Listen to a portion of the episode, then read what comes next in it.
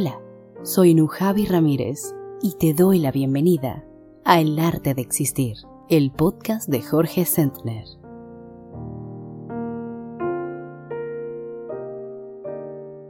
Existir es un arte cuando abordamos conscientemente nuestras relaciones, nuestro trabajo, cualquier aspecto de nuestra vida cotidiana. Es un arte existir si nos sentimos creativos. Cuando transformamos nuestra existencia en un arte, nuestra vida rebosa de sentido.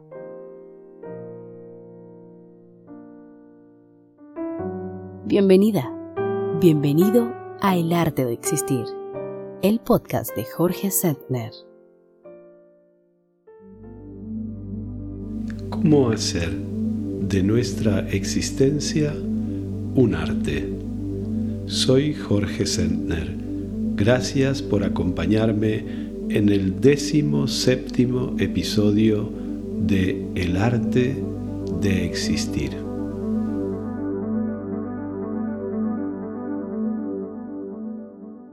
Muchas personas me preguntan, ¿qué es? ¿En qué consiste el arte de existir? Yo carezco de una respuesta única. Cada episodio de este podcast me brinda una nueva oportunidad para ahondar en la inagotable exploración de ese concepto, el arte de existir.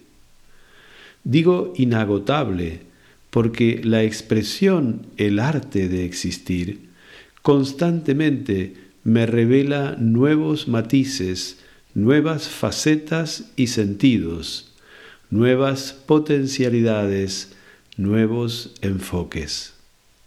Para mí, el podcast es entonces un proyecto poético, es decir, una manera de asomarme al abismo siempre abierto del silencio, del misterio, del vacío de la conciencia. La contemplación de ese vacío indefectiblemente acaba por detectar que desde la nada nace o surge alguna forma, algo que previamente no existía. Puede que sea una imagen, una frase, un diálogo. Ese tipo de contemplación, de escucha, de espera sin esperanza propia de cualquier proceso creativo auténtico, es quien nos conecta con la fuente, con el origen. En el podcast, por ello, jamás me propongo ser original, sino originario. En otras palabras, procuro que los contenidos de cada episodio sean una expresión o manifestación de la fuente, del origen de todo lo creado. En el décimo séptimo episodio del podcast vuelve la consulta con tres preguntas de oyentes. Esas preguntas me permiten abordar una vez más, y seguramente no será la última, aspectos de la diferencia entre dualidad y polaridad. También en este episodio vuelve la sección La frase. Allí comparto una meditación dinámica que te invito a practicar en casa siempre que puedas. Como siempre, Completa este episodio la coda, gracias a la inspiración de Antonio Mazzei. Muchas gracias por acompañarme en el décimo séptimo episodio de El arte de existir.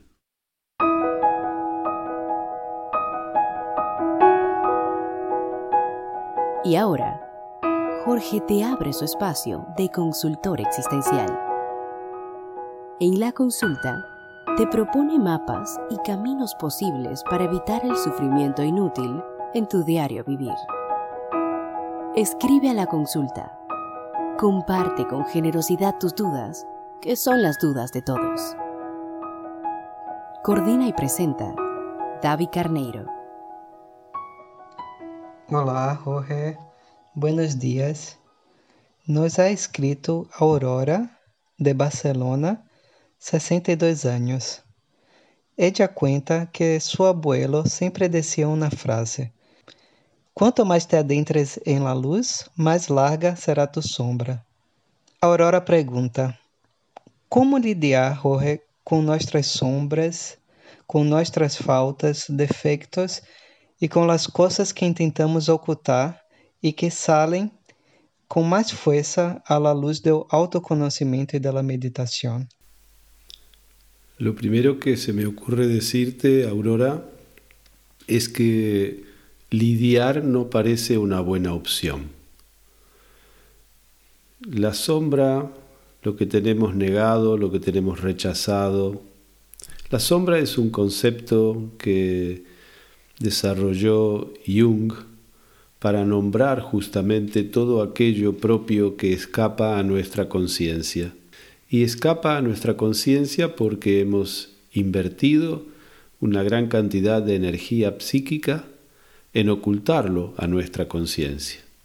¿Por qué? Justamente porque lo consideramos mal. Todo aquello que nosotros consideramos mal y que no nos gusta o que consideramos que no está bien, que pertenezca a quien somos, lo vamos a meter, como vulgarmente decimos, debajo de la alfombra. Lo vamos a ocultar a nuestra propia vista en lugar de identificarnos con ello nos vamos a alienar de todo eso, a enajenar de todo eso y lo enterraremos lo más profundamente posible. Luego, tú dices que eso sale en la meditación. Es verdad, muchas veces en la meditación lo oculto aparece en la superficie. Pero yo te diría que donde más aparece en la superficie eso que nosotros hemos ocultado a la luz de nuestra conciencia, es en los síntomas, es en nuestra neurosis, en nuestra manera de conducirnos en el mundo. Y aparece de una manera inconsciente, precisamente, con gran fuerza, porque no lo podemos gestionar, dado que no lo concebimos como propio.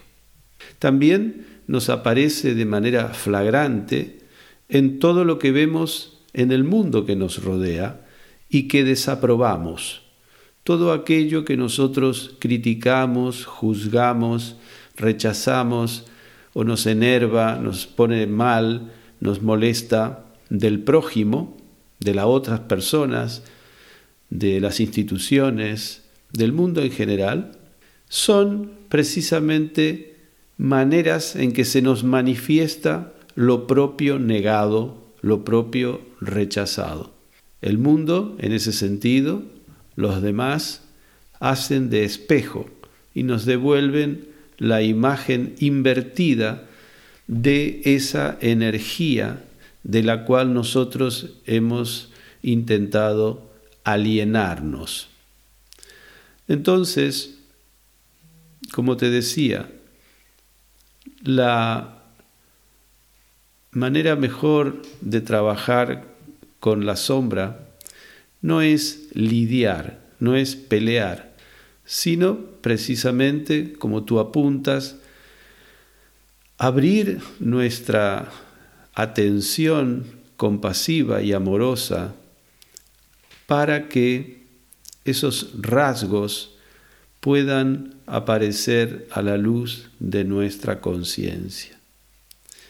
Lo que nos interesa saber es que todo aquello que negamos, todo aquello que enterramos, todo aquello que metemos debajo de la alfombra, porque nos han enseñado desde muy pequeños que no nos convenía ser así, no nos convenía mostrar esos rasgos, en realidad no son más que energías, son cualidades energéticas.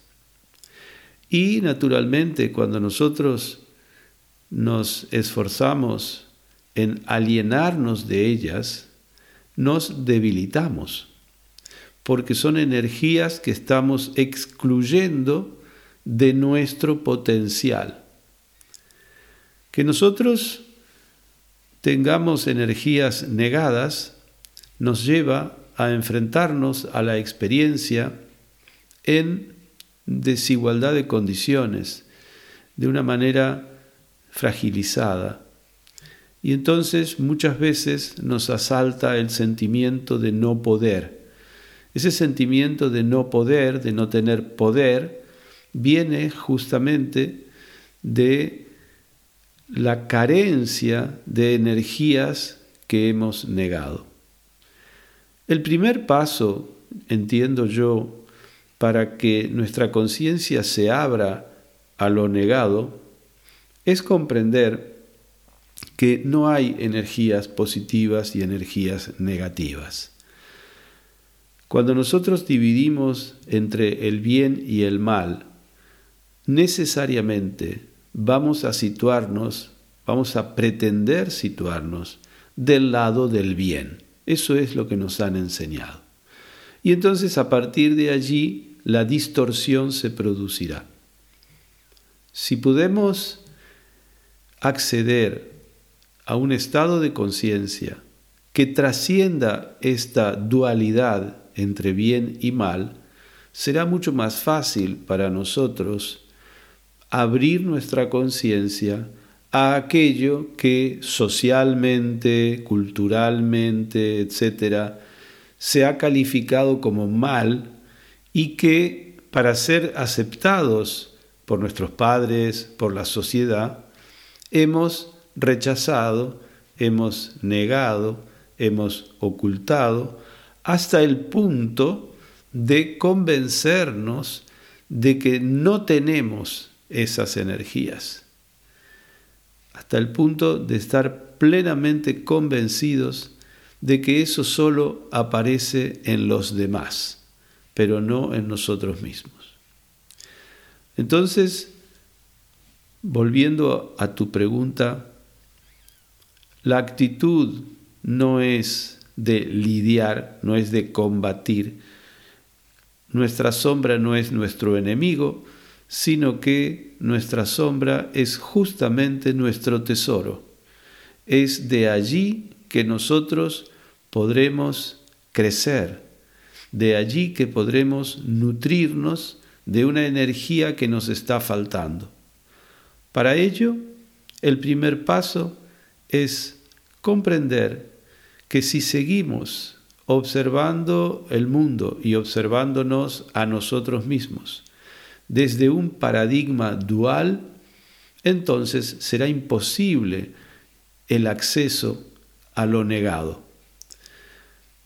En varias oportunidades en el podcast yo he hecho referencia a la necesidad de dar un paso, de un cambio de paradigma, de un salto de octava que nos lleve de una concepción dualista a una concepción no dualista o no dual. Esto en la tradición hindú, por ejemplo, se llama el Vedanta Advaita, la no dualidad. Es una filosofía, el Zen está imbuido absolutamente de esta mirada no dualista y casi todos los caminos de conocimiento y de sabiduría trascienden necesitan trascender esta opción limitante que es la filosofía dualista. Creo que si repasas algunos de nuestros episodios, tendrás una explicación más extensa de cómo podemos acceder a concebir y a concebirnos a nosotros mismos como seres compuestos de polaridades, de infinitas polaridades, es decir, en la que las dos cosas opuestas forman parte de lo uno. Por tu pregunta entiendo que meditas, entonces te invito a profundizar en esa práctica, porque sí es una de las maneras de acceder a una visión no dualista, pero no es la única. En la vida cotidiana encontramos muchas personas que no practican meditación y que están en la vida de una manera mucho más amplia. Es lo que solemos llamar afrontar la vida no tanto desde la mente como desde el corazón, porque el corazón tiene una mirada no dual. Muchas gracias por tu pregunta.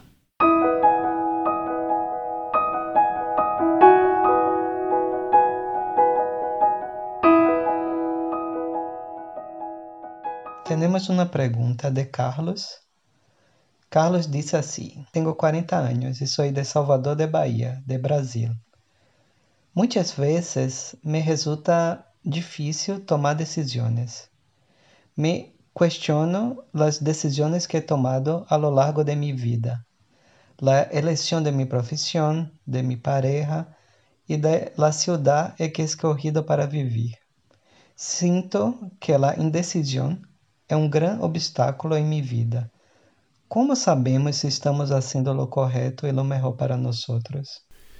Evidentemente, la pregunta de Carlos es eh, complementaria de la que nos ha hecho Aurora y que acabo de responder. Es otro ejemplo de lo que puede darnos una mirada dualista en la que existe el acierto y el error, en la que existe la posibilidad de tener una vida realizada o una vida fracasada. Todos esos planteamientos dualistas nos originan sin duda un gran sufrimiento y si no cambiamos la perspectiva es muy difícil salir de, del entuerto, es muy difícil salir de ese nudo que nosotros mismos nos vamos planteando. Carlos nos está expresando una de las formas en que aparece o en que se plasma la dualidad, que es la llamada decisión. Como podemos ver en su misma exposición, Carlos está manifestando una creencia de que puede acertar y puede equivocarse. Puede acertar en la elección de su pareja, puede acertar en la elección de su ciudad, puede acertar en la elección de su profesión y por lo tanto en cualquiera de esos campos también se puede equivocar. Hay toda una concepción de la vida detrás de esta perspectiva. ¿Cuál es esa concepción? En otras palabras se podría decir así, que la vida está constituida de una serie de aspectos y que si nosotros acertamos o logramos buenos resultados en esos distintos aspectos, nuestra vida será un éxito. Es como si fuéramos poniendo cruces en distintas opciones. Y si nosotros no acertamos en esas decisiones y en esas elecciones, nuestra vida será un fracaso. Bueno, claro, tenemos tantos ejemplos de personas que aparentemente han acertado en encontrar la persona adecuada para convivir, que han acertado en la elección de la profesión, que han acertado en hasta en la marca de coche que se han comprado, y son perfectamente infelices y sufren como el que más. Por lo tanto, más vale abrir los ojos a esta realidad y poner los pies un poco en el suelo. La vida no está hecha así. La vida no se resuelve tachando casilleros diciendo, bueno, ya está, ahora conseguí el buen trabajo, conseguí la buena compañía, conseguí la buena ciudad, conseguí este", y entonces ya está. No, lo más seguro es que ahí es donde aparezca la vida real y nos dé un buen coscorrón. Esta mirada es muy ingenua, evidentemente. Es una mirada, yo diría que hasta infantil, en el sentido de que en el fondo está basada en esa dicotomía, en esa dualidad del bien y del mal, del acierto y el error. ¿Cómo se manifiesta en el caso de Carlos esta, cierta ingenuidad? Pues se manifiesta a través de un clásico que es la ilusión de creer que uno elige. Es la ilusión del libre arbitrio o libre albedrío creyendo que tenemos, vamos a poner el caso, la elección del trabajo correcto, según lo diría Carlos. Él piensa que tiene la elección de encontrar el trabajo correcto. ¿Qué sería un trabajo correcto? Un trabajo donde Carlos ganara lo suficiente, se sintiera útil, se sintiera realizado, tuviera buenos compañeros, tuviera buenos jefes, eh, estuviera en un buen ambiente, eh, etcétera, etcétera, etcétera. Ya podríamos añadir de que lo que se produce en su trabajo sea éticamente también aceptable, correcto. Bueno, una infinidad de factores que Carlos tiene la ilusión de poder determinar. Nosotros sabemos perfectamente que vivimos la experiencia humana en el plano de lo condicionado. Y entonces, nuestro poder sobre esas condiciones es o escaso o nulo. Hay infinidad de factores a la hora de trabajar en algo que no dependen de nosotros. Entonces, Claro, si sabemos que hay factores históricos, factores económicos, factores sociales, factores culturales, factores climatológicos, factores de, la historia, del momento en el que está el desarrollo de la humanidad. Hay tantos factores que dependen del trabajo que cada uno de nosotros estamos haciendo en ese momento, que pretender tener la decisión es realmente una ingenuidad o querer estar instalado en la ignorancia, no querer ver que uno no tiene poder para decidir todos esos factores que no dependen de nosotros. Ya no digo en la elección de la buena persona con la que nosotros compartir nuestra vida. ¿Cómo vamos a controlar nosotros todos los factores que corresponden a la otra persona? Nosotros podemos estar en la convicción de que hemos elegido a la persona ideal. Lamentablemente esto es algo que muchos creemos en algún momento. Y esa persona ideal es una persona real. Y esa persona real también vive en el condicionamiento, puede caerse de una bicicleta y partirse el cuello. Y entonces nuestra elección, nuestra buena decisión resulta que no fue tan buena decisión porque hemos decidido compartir la vida con alguien que al día siguiente se partió el cuello. Bueno, es tan absurdo que yo creo que no merece mucho análisis. Entonces, ¿de qué estamos hablando? Estamos hablando de la ilusión de poder elegir y cuando nosotros estamos creyendo que tenemos ese poder, naturalmente surgirá en nuestro interno el temor a equivocarnos en la elección, que es un poco lo que Carlos nos está expresando. Nosotros vamos en el podcast a desarrollar de distintas maneras y desde distintos enfoques muchísimas veces este asunto, porque es precisamente lo que hablábamos hace un momento en la respuesta a Aurora. Si no damos un paso hacia una visión, una cosmogonía no dual, nos va a atrapar en el sufrimiento de infinitas formas. Esto de la decisión y la obsesión por acertar es una de ellas, nada más, pero hay otras. Ya vimos respecto a la sombra, aquí lo estamos viendo respecto a la decisión. ¿De qué somos libres nosotros? Es decir, ¿qué es lo que sí podemos elegir? Bueno, el ejemplo de Carlos también nos sirve. Carlos está eligiendo ser una persona obsesionada por el error o el acierto, por la justeza de sus decisiones. Claro, está eligiendo un camino de sufrimiento,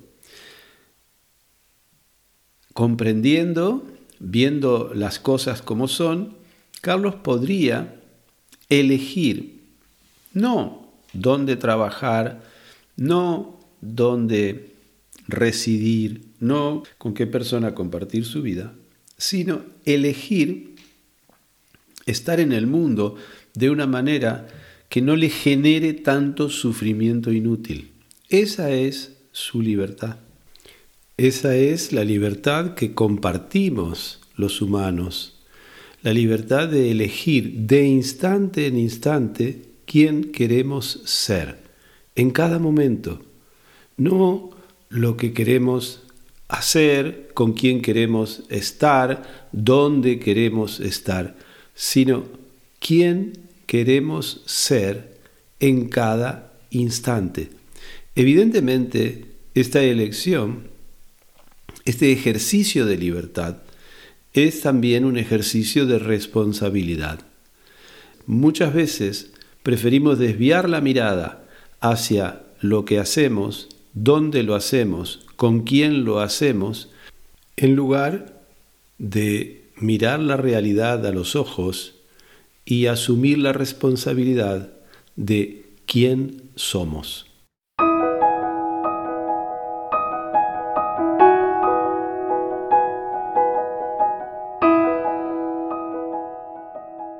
Roberta, de 42 anos, nos ha escrito e cuenta que ha perdido seu emprego durante a pandemia.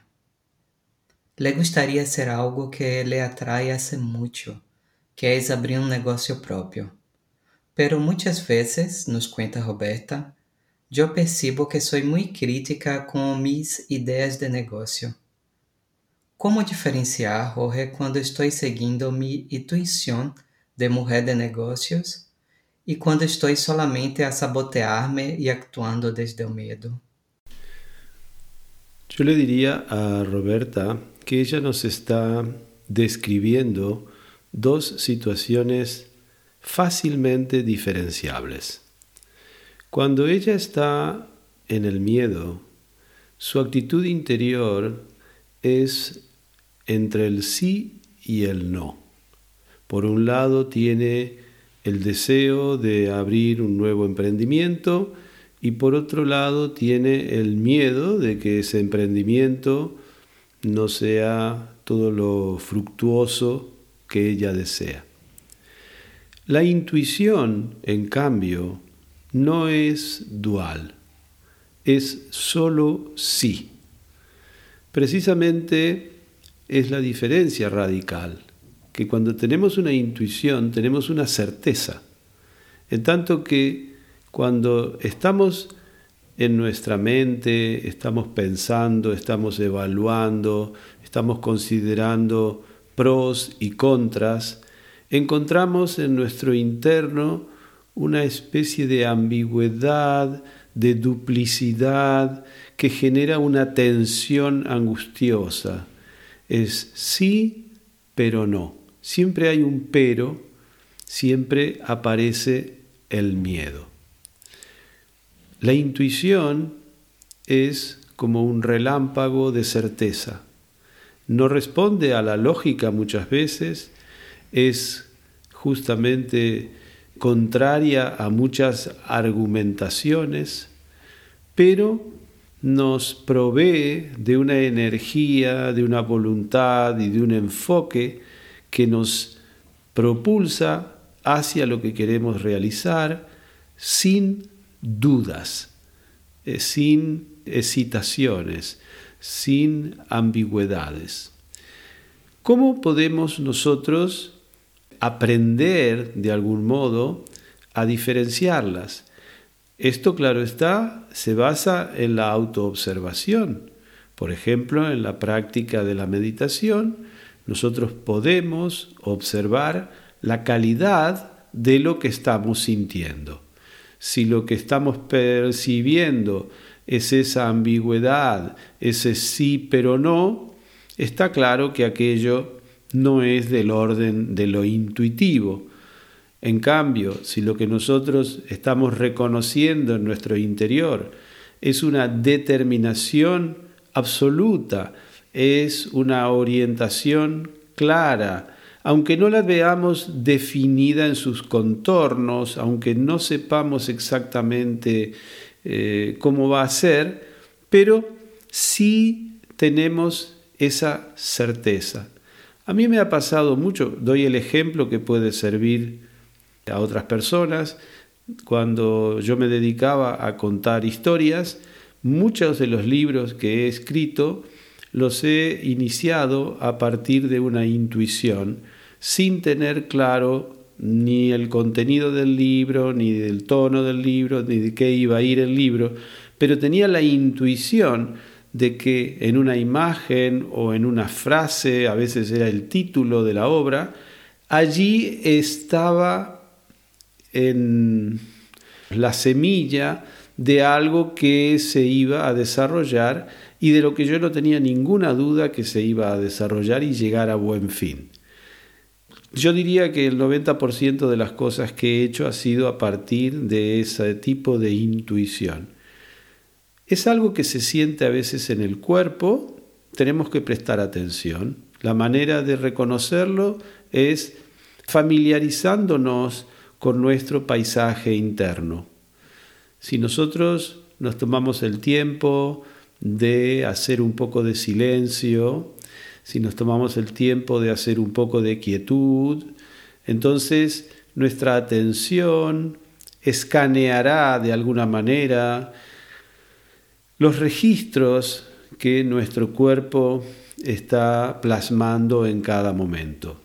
Hay una expresión muy popular, ¿no? Que es aquello de hacer desde las tripas o lo que te pide el cuerpo, donde no entra tanto el razonamiento, sino que es mucho más orgánico, es como una convicción que viene dictada desde todo nuestro organismo, también físico.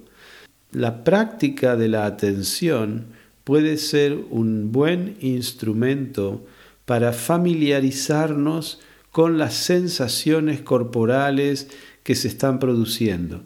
Y aprendemos así a reconocer ese paisaje interno y a reconocer cuando lo que estoy sintiendo proviene de una disquisición mental, de un tironeo entre sí pero no, o tal vez mm, donde aparece el miedo, donde aparecen las dudas, y cuando lo que estoy sintiendo proviene de eso que en este caso llamamos intuición, podríamos también llamar como visión o previsión, es una sensación, diría yo. Es una sensación que nos empuja, que nos lleva, que nos aclara también hacia dónde actuar. Mi consejo entonces es parar un poco, observarse, tratar de familiarizarse con el paisaje interno y con el reconocimiento de lo que nuestro organismo físico nos está tratando de decir. Todo el tiempo, las 24 horas del día, incluso cuando dormimos, nuestro cuerpo está produciendo información para que la traigamos a la conciencia. El proceso es prestar atención, una atención de calidad, una atención que no sea crítica, que no enjuicie, que no valore, que esté abierta a detectar sin prejuicios lo que allí se está produciendo.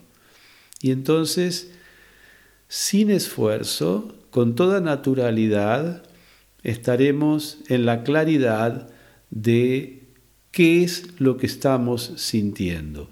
Si estamos sintiendo la angustia de un tira y afloja entre mi deseo y mi miedo, o es una especie de luz, de conocimiento, de certeza que me está dando ese golpe de intuición. De hecho, la práctica seria, comprometida de la meditación, facilita los golpes de intuición.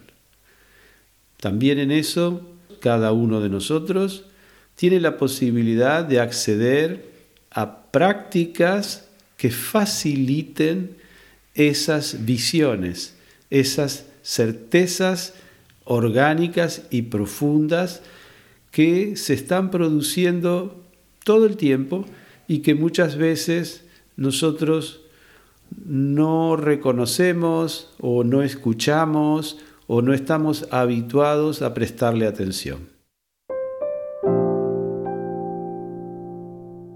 La frase es breve, fugaz, escurridiza.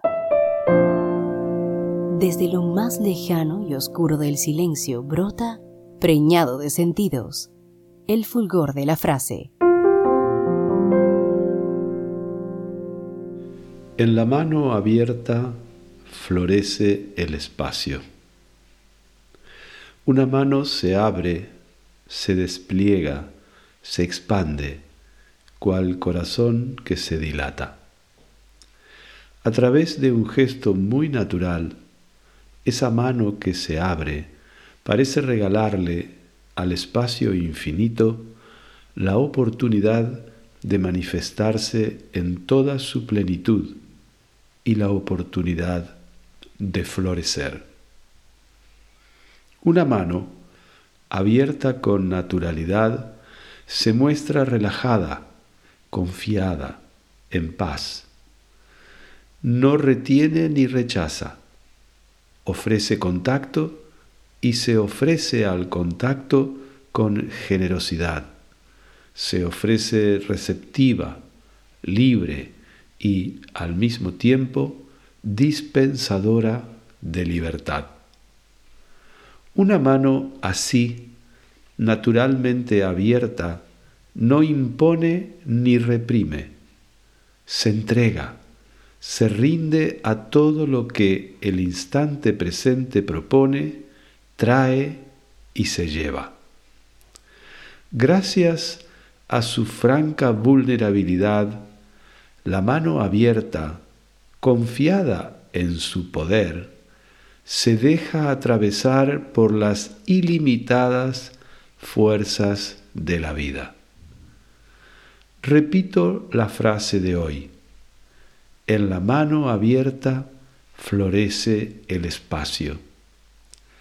La mano de esta frase se ofrece abierta a todo lo que llega y todo lo que parte, todo lo que se va. No hay, proclama esa mano con su actitud, una ganancia permanente. Por ello, tampoco hay razón para el miedo a la pérdida, que aferra lo conocido y bloquea la entrada de lo nuevo. La mano de esa frase parece estrechamente conectada con la fuente de toda energía vital, de toda creación. De esa conexión se deriva su serena confianza. Pero esa mano abierta también nos trae una pregunta. ¿A qué no te has abierto todavía?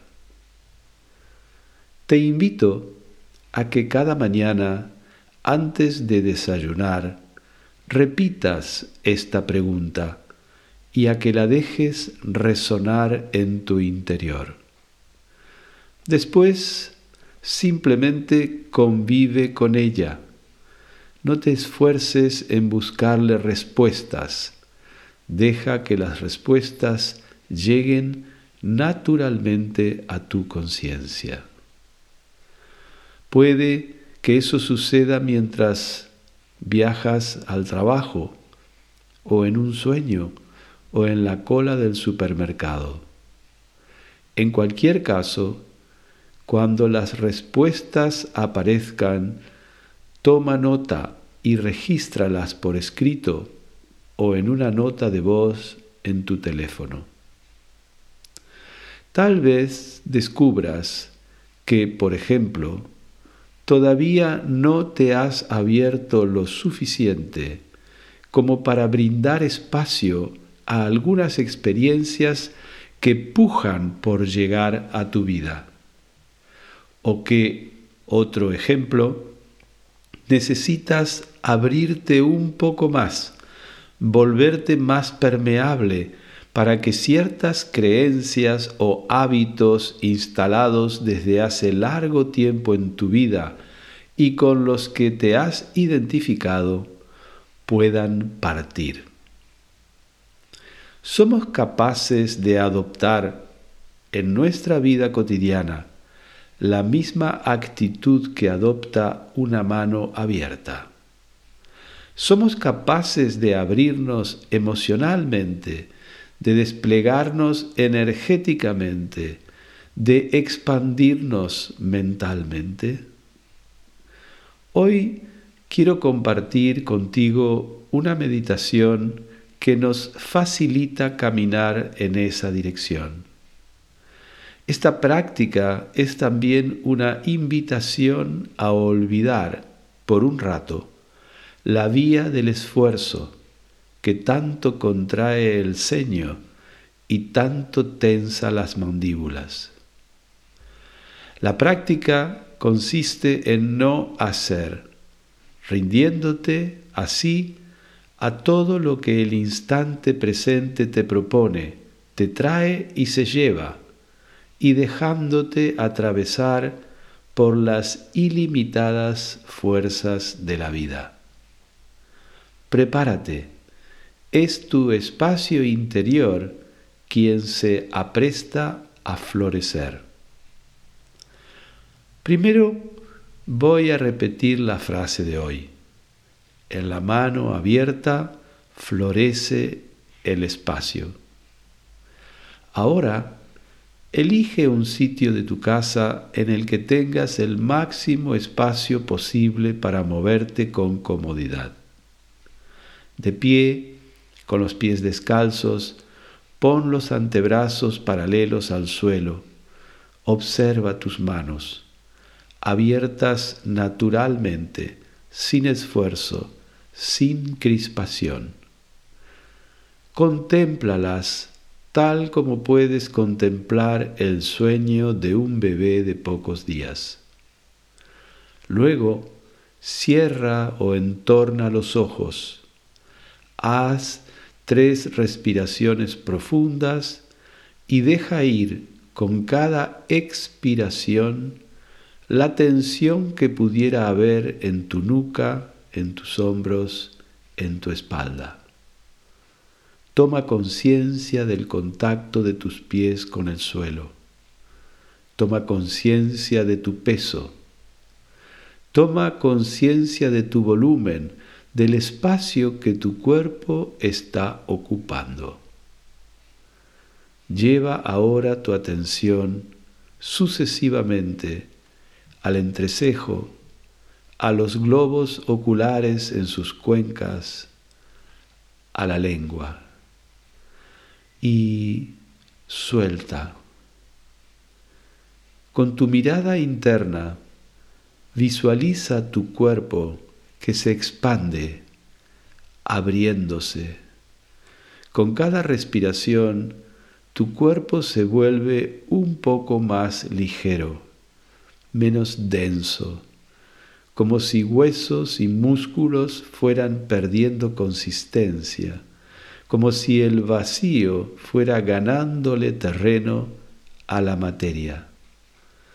Observa la constante ampliación del espacio en el interior de cada una de tus células. Después, siempre con los ojos cerrados o entornados, espera a que tus manos empiecen a moverse muy lentamente, sin dirigirlas, convirtiéndote en espectador, en espectadora de la coreografía que tus manos despliegan. Abre tu sensibilidad a su contacto con el aire, a los matices que despierta esa danza en tu piel, en tus uñas, en tus articulaciones. No tengas prisa, bríndate tiempo para explorar a fondo esas sensaciones, para tomar plena conciencia de ellas y así conocerlas en toda su riqueza y variedad.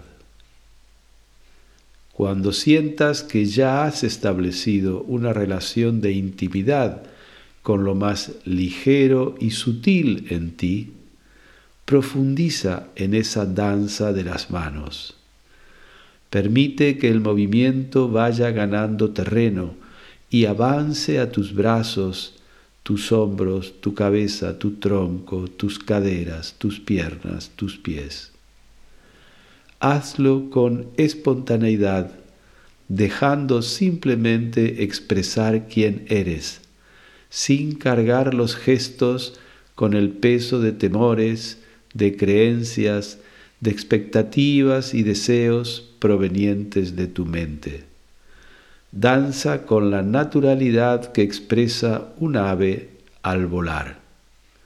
No dirijas, déjate llevar, consciente de la energía que te recorre y te impulsa. Déjate llevar hasta que notes que el movimiento poco a poco abre un espacio en el que brota la quietud.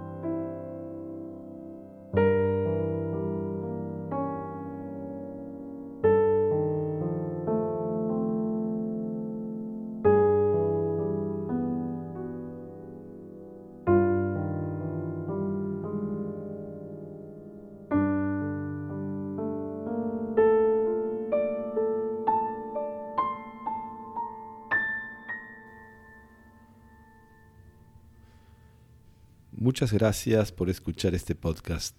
Tu presencia completa el sentido de nuestro trabajo en el arte de existir. Un nuevo episodio estará a tu disposición en 15 días. Si lo deseas, tienes la posibilidad de suscribirte a través de Spotify, Apple Podcast o la plataforma de tu preferencia.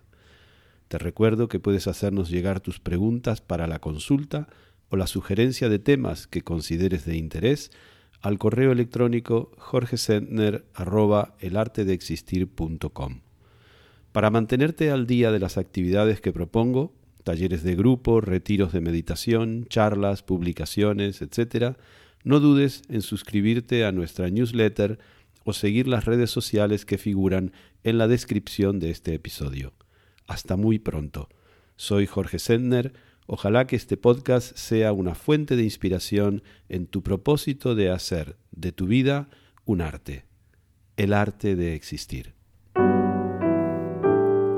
El arte de existir. Mesa de redacción, David Carneiro. Música y edición de sonido, Antonio Matzei. Imágenes y grafismo, Mariona Cabaza y Laura Creschel. Redes sociales, Laura Creschel y Martín Setner. Producción y coordinación general, Bruno Gargiulo. Locución, quien les habla, Nujavi Ramírez. Dirección y presentación, Jorge Sentner.